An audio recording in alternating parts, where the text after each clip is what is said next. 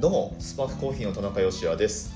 この放送は仙台で自家焙煎のコーヒーショップを経営しております私がちょっとためになるコーヒーの話と子育てもビジネスも両立すべく夫婦で挑戦する日々の話をお届けする番組です。はいということで昨日は体調不良につきお休みと言いつつも、まあ、一応配信はね、あの休みますっていう配信はしたんですけれども、はいえー、一回飛ばしてしまったっていう感じになってしまいましたけれどもどうでしょうね。声に力が戻ってますでしょうか。やっぱね聞き直してみると全然あのやばいですね。体調不良の時の声って。はい。あの全然こう力のない感じになってたと思いますけれども。まあおかげさまでというかまあ一晩寝たらなんか良くなったのでこのまま病院にも行かずに薬もねあの時期に昨日は飲んでたんですけれどももう飲まずに多分ね熱も平熱に下がってると思いますのでなんか大丈夫そうなのでこのまま行こうと思います。はい。えー、っとまあこれがなんだろうな大人の強みってやつなんですかね、うん、大人の抵抗力っていうか。なんかこう風風だったのかどうかも分かんないですけどまあ長引かないっすね。うん。まあ、人によるのかもしれないですが、まあ、僕の場合は幸いにしてなんかあんまり長引かないので。熱がね昨日の夜はもしかすると結構上がってたのかもしれないんですけれども、まあ、朝起きて朝起きてでも7度2分とかそのくらいだったんですけれども今全然平気なので、はい、あのとりあえずこのまま行ってみようと思います。ご心配おかけしました。ねまあお店を始めて6年以上になりますけれども丸1日お店に立てないっていうことはおそらくなかったんじゃないかな、まあ、1回2回そのこういう内科系の、えー、体調不良でなんかこう店にはいるんだけど使い物にならないみたいなね時が12回あったしあとはあのチャリンコであのチャリンコ通勤してた時にめっちゃこけて派手にこけて あの顔のなんだろう左半分血だらけになったことがあってその時はもうさすがにあでもあの時は店には立ったんだなどうにか止血してうん。店には立って仕事したような気がしますね。はい。まあそんな感じでお店やりながらねあの体調不良とか怪我に見舞われるってことがまあなくはなかったんですけれどもおおむねとはいえあの体調は安定した状態でやれてきてはいるんだと思います。うん、まあ本当昨日も言いましたけどね体が資本ってそういうことですからね1日店に立てないとかってもうそれで収入がその日1日途絶えてしまうのではい。まあそれだとちょっとまずいわけです。なのでなんかねあのこれ別に自慢でも何でもないんですけどただ徹夜とかって僕しないんですよね。嫌だし。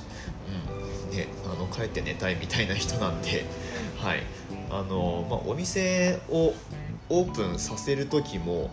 そうだな。何だろう。10時くらいまでここで残って作業をするなんてことは多分なかったんじゃないですかね。遅くても8時くらいまでじゃないですか、うん。まあ、この辺りはそれぞれ、えー、だろう。ジャッジの価値観みたいなものがあるんだと思いますけれどもお店やってる人それぞれ本当いろいろいらっしゃるので、うん、なんかね本当夜遅くまで頑張ってっていう人もいるしまあ僕らみたいにほどほどに あの帰って寝るみたいな感じだから、まあ、バズりもしないしその代わりあのダラダラとダラダラとでもないな、はい。まあ、しっかり続けていけるみたいな、えー、感じになっているんであればそれはそれでいいし、うん。はい。まあ、ともあれ体は大事にしないといかんよねというお話でございますね。ということで今日の本題はしっかりコーヒーのお話をしていきましょう。ガラッと話題が変わりますよ。2021年のスプルージアワード。これについてお話ししてみようと思います。スプルージってなんちゃいってことなんですけどまあざっくり言うとアメリカのあのウェブのコーヒーメディアです。まあ、そこそこ影響力のあるメディアに今や成長していると思うんですけれどもそのスプルージが選ぶコーヒーにまつわるいろんな部門でのアワードっていうのがありましてでそれの、まあ、ファイナリストみたいな、えー、プロダクトだったりお店だったりっていうのがノミネートされてるのでちょっとそれを拾ってお話をしていこうと思います。よかったら最後までお付き合いください。本日は12月18日土曜日の放送です。はいということでやっていきましょう。ちなみにアワードで言ったらポッドキャストアワードっていうのもありましてこちらはジャパンポッドキャストアワードですね。はいあの現在絶賛投票受付中でございましてこの仙台のコーヒー焙煎所からもちろん投票できますのでこれねあの番組名をご自身で入力していただく形になりますのでこの放送の詳細欄のところにリンクが貼ってあります。ジャパンポッドキャストアワード投票はこちらっていうウェブリンクがありますのでそちらアクセスしていただいてリスナー投票はこちらっていうところがありますのでそこから入っていただくとこの番組に投票できるようになってますのでよかったらよろしくお願いいたします。という、えー、宣伝を挟んでおいてはいここから本題に入っていきます。でスプルージこれなんだろう日本カタカナっぽく発音するとしたらスプルージでいいのかな？これ向こうの人も呼び方発音の仕方がちょいちょい違うんですよね。スプラージだったりスプラージだったりなんか。うん。まあ曖昧なんですけれどもまあスプルージってことにしましょう。カタカナで読むとしたら。でそのスプルージっていうコーヒーのメディアがありましてまあ、普段はいろんなコーヒーに関するトピックを紹介する英語のメディアってことになってるんですけど、まあ、あの新しいお店がこのエリアにできますよとかもしくはそのエリア全体で、えー、まあ、例えばサンフランシスコベイエリアのおすすめコーヒーショップこれみたいなここみたいなあのそういう特集をよくやってるメディアってことになるんですけど、まあ、コーヒー関係のメディアいくつかある中でも比較的ライトな方なんじゃないでしょうかね。うん、もちろんコーヒーコンペティションの結果とかについてあとはまあインタビューとかもあるのかな。は一応載ってはいるんですけれどもあんまり深いところまではやってなくって、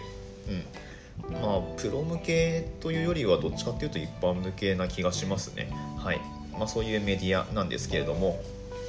まあ、コーヒーパッケージのデザインとかねそれについて紹介したりする記事も結構上がってたりして参考になる部分もあるんですけれども、まあ、そんなスプルーチの、えっと、この時期になると12月になるとですね、まあ、アワードがありまして、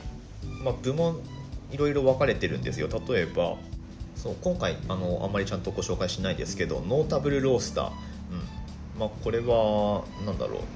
ノータブルロースターなんで注目のロースターってことですね。でえっ、とまあ一応これ世界各国からノミネートされてるんですよ。はい。まあ、どんな感じでノミノミネートされるのかってよく分かんないんですけどベストレストラン50みたいなそんな感じですかね。分かんないけど。はい。でまあイギリスのロースターだったりモントリオールカナダですね。とかのロースターだったりとかいろいろノミネートされてるんですけれども今回に関しては東京ジャパンリーブスコーヒーロースターズがノミネートされてるんですね、うん。ここは特筆すべき点なんじゃないでしょうかね、うん、比較的新しめのロースターがやっぱり多いのかな、うん、名前聞いたことあるところはリーブスさん以外は僕はないですね。はい。まあそんな感じで新進気鋭のロースターだったりとかあとはノータブルコーヒープロデューサーですね。こっちは生産者の方ですね、うん、で、まあ、生産各国の生産者の名前がノミネートされてますね。ここでも僕がこれは僕の勉強不足なんですけれども僕が知ってる生産者はいないですね。はい。で今日ご紹介したいのはベストニュープロダクトっていうセクションにノミネートされてるプロダクトなんですよ。で、うんと、ベストニュープロダクト。これ何も多分ねコーヒー器具ってことだけじゃなくってコーヒーそのものも選考範囲に入ってるんだと思います。で、まあ、どういうことかっていうと、まあ後で説明しますけれどもレディートゥードリンクとか、うん、コーヒーもう抽出されたコーヒーのパッケージ商品ってことですね。コーヒー豆じゃないんだけどもう飲める状態になってるとかあとはもうほぼほぼ飲める状態になってるものとか、うん、っていうのがあります。で、えー、っとベストニュープロダクトこれ何個あるんだろう？123456788 8品ノミネートされてるんですけれどもでそのうちドリッパーとかコーヒー器具になるものが、えー、と5品ですね。で残りの3品は、まあ、コーヒー、えー、これ何て言えばいいんだろうな。コーヒー製品っていうか、うん、コーヒーのパッケージ商品ってことになるんですね。でその僕が注目したいのはその器具じゃなくって器具に関してはもうなんかドリッパーだったりあと赤谷ルナーってあのデジタルスケールのなんかちっちゃくてすごい高性能なやつとかなんかもう器具関係の真新しいものってもはやあんまりいてないんですよね。あとはなんかマルゾッコのミルクをきれいに作るやつとか、まあ、なんかいろいろあるんですけどエスプレッソマシンのシャワースクリーンとかねいろいろノミネートはされてるんですがどれも別にえっ、ー、となんかこうさしてイノベーティブってわけでもないので注目したいのはそのコーヒー製品の3つなんですよ。でそのうちの1つがまずはえっ、ー、とこれ読めないんだよな。対価2.0うん。ローマ字読みすると対価 TAIKA で対価2.0ってことなんですけどこれは何かっていうとえっ、ー、と缶コーヒーになるのかな？うん。缶コーヒーなんだと思いますけどまあ、パンプキンスパイスラテとかえっ、ー、とあとはマカダミアラテとかうんとオーツミルクラテ抹茶ラテブラックコーヒーももちろんありますけれども要はなんかそういうラテ系のやつが缶コーヒーになってるっていう、うん、まあもちろんね日本でもあるっちゃあるんですけどでそこに何かこうハンドクラフト的な要素が入ってるんでしょうね。ウェブサイト見てるんですけどまあとそのハンドクラフト的要素がどこにあるのかちょっとよくは分からないですが、まあ、つまり大手がやってるものじゃないっていうことですよね多分ね、うん、なので、まあ、ちっちゃいところがこういうレディトゥドリンク缶コーヒーみたいなものを出してるという感じですね。日本だと、まあ、あのサルタヒココーヒーさんがねあのコカ・コーラと組んでジョージアジョージアと組んでやってますけれどもじゃなくってもうなんか自社オリジナルでそういうブランドを作ってやってるっていうのが、まあ、あの向こうの注目すべき点なんだと思います。監修とかじゃなくてね、まあ、直でやってるっていうかっていうのが一つとうんともう一つがうーじょ読めない、え UJJO コーヒーソースっていうやつなんですけどあのソースってとんかつにかけるソースみたいなのソースですね。でコーヒーソースってことなんですけどこれは何だろうコーヒーシロップみたいなものなのかな。ちょっと用途がよくわからないんですけれどもまあでも瓶に入っていてでマグカップに注いでる写真がウェブサイトを見るとあるんですけれどもこれはラテとかを作るのかな。微妙な甘味料心地よいスパイス。うん。ダークローストブレンド。ちょっとよく分かんないですけど。まあでもコーヒーシロップみたいなものなんじゃないかなやっぱり。ね。コーヒー味のなんか甘味料ってことだと思うので。まあでもそういう製品が一応ノミネートされてますよということですね。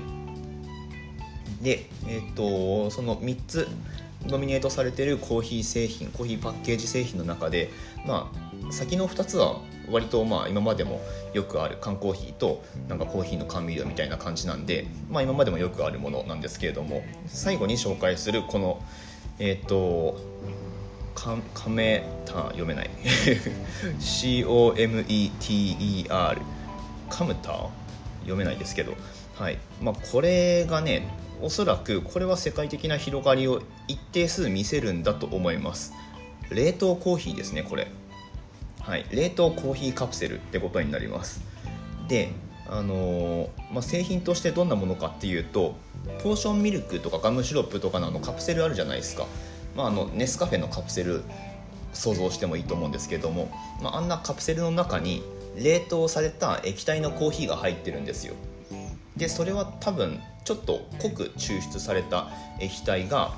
えー、おそらく急速冷凍みたいな感じで入ってると思うんですけれどもでそれをなんか専用の多分マシンに入れると、まあ、お湯でそのコーヒーが溶かされてで多分ねそこで温度もちょうどよくなるんだと思います。で普通に1杯のドリップコーヒーとして美味しく飲むことができるっていう類のものだと思うんですけれどもこれはですね実は僕飲んだことあるんですよ、うん、2019年のボストンで行われた SCA カンファレンス。で、えーとまあ、その時もそのまた別のアワードになりますけどその SCA カンファレンスの中のベストプロダクツでグランプリ取ってたと思います。この、うん、て読むんだろうこれ。カムカムター、うん。まあ、とにかくこの冷凍コーヒーカプセルですね。はい。そうそうそう。あので飲んだんですけど今見たらあれですね。いろんなそのアメリカの有名なロースターのブランドがそのカプセルには印字されてあってなので同じ仕組みでそのいろんなロースターの味の違いを楽しめるみたいな感じだと思うんですけれども、まあ、カウンターカルチャーとかねジョーコーヒーとかジョージョーはニューヨークのブランドですけどあとはあとは何だろうジョージ・ハウエルとかねジョージ・ハウエルの